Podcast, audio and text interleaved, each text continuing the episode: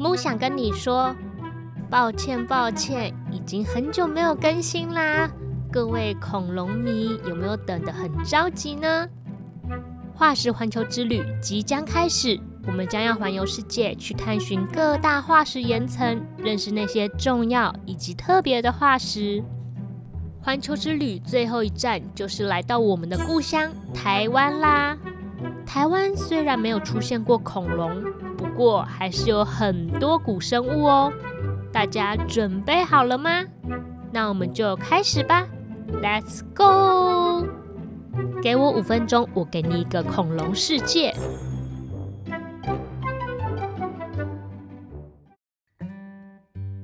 台湾是我们的家，这座年轻岛屿是几百万年前才因为欧亚板块与菲律宾海板块挤压，从海底浮上来，所以台湾没有恐龙的化石。却有着新生代动物的化石。台湾在海岸边以及一些溪流，例如恒春、大汉溪，可以找到海洋生物的化石，像是螃蟹、贝壳等等。就连鲨鱼的牙齿也有机会找到哦。但是如果要找寻陆地生物的化石，就必须去到台南左镇。以及澎湖附近的海底寻找啦。在台南市左镇区的六双层，有好几万年前在这里生活的动物们，例如早坂犀牛，这是一百年前日治时代的大学教授早坂一郎发现的。早版犀牛是一种身高和三四年级小学生差不多高。大概一千多公斤重的中型犀牛，早版犀牛已经灭绝了。现代的犀牛其实也是濒临绝种的动物，尤其是居住在印尼的爪哇犀牛和苏门答腊犀牛，加起来只剩下不到一百只而已。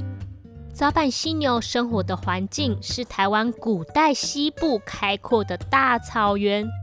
在这边，它还有跟很多大大小小的动物一起生活，像是台湾猛犸象，也就是电影里面看到的长毛象近亲。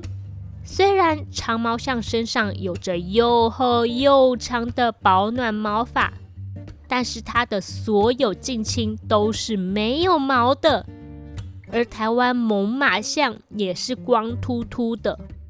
虽然台湾猛犸象比长毛象小只一点，但是它们的身高也有一层楼那么高哦。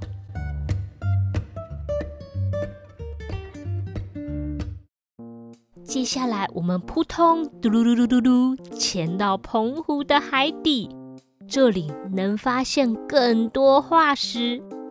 以前的渔船会使用一种名叫底拖网的大型渔网来捞鱼，虽然一次就可以捞到非常非常多的鱼虾，但是底拖网也会破坏掉海底的环境，就好像把我们居住的房子、公园、学校通通铲掉，还会把无辜的鱼苗也拖上来。所以底拖网就被美国、澳洲、加拿大、印尼、帛琉等国家禁止使用，这样子就可以避免海底的环境受到更多破坏。但是底拖网除了鱼虾以外，也会把沉在澎湖海底的许多化石带上来，比如现在放在台中科博馆的淮河古灵象，就比台湾猛犸象更大。而且澎湖海底还有纳马象的化石，纳马象是有史以来最巨大的大象种类。虽然没有长颈巨龙、阿根廷龙那么大，但是可能是数一数二大的陆地哺乳类生物了。这里还有澎湖古鳄，是一种长吻的鳄鱼，有着又细又长的嘴巴。可以从河里面抓鱼来吃，等等等等。为什么澎湖的海底会有陆地生物的化石呢？因为在很久以前，台湾海峡本来是很浅很浅的海岸，而在冰河时期的时候，因为海洋的水都变成堆在山上厚厚的积雪，台湾海峡就没有水了，所以有很多陆地生物在这里生活。甚至从欧亚大陆搬家到台湾来。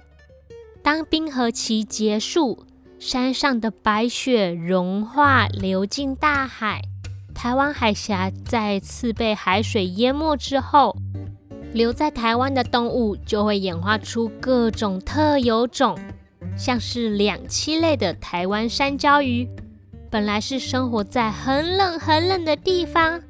在冰河时期来到台湾生活，但是后来天气变热，台湾海峡又被海水灌满，台湾山椒鱼就只好往一样很冷的高山，像是玉山和阿里山来躲避炎热的天气。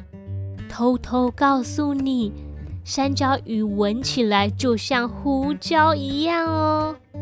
除了各种动物以外，澎湖也曾经有原始人。澎湖猿人是在澎湖附近海底打捞到的原始人化石，是生活在好几万年前的直立人，是我们智人的古老近亲。澎湖猿人也会咚咚咚咚来打出各种石器，但是后来没有办法制作出更精细。更好用的石器来适应环境，结果就灭绝了。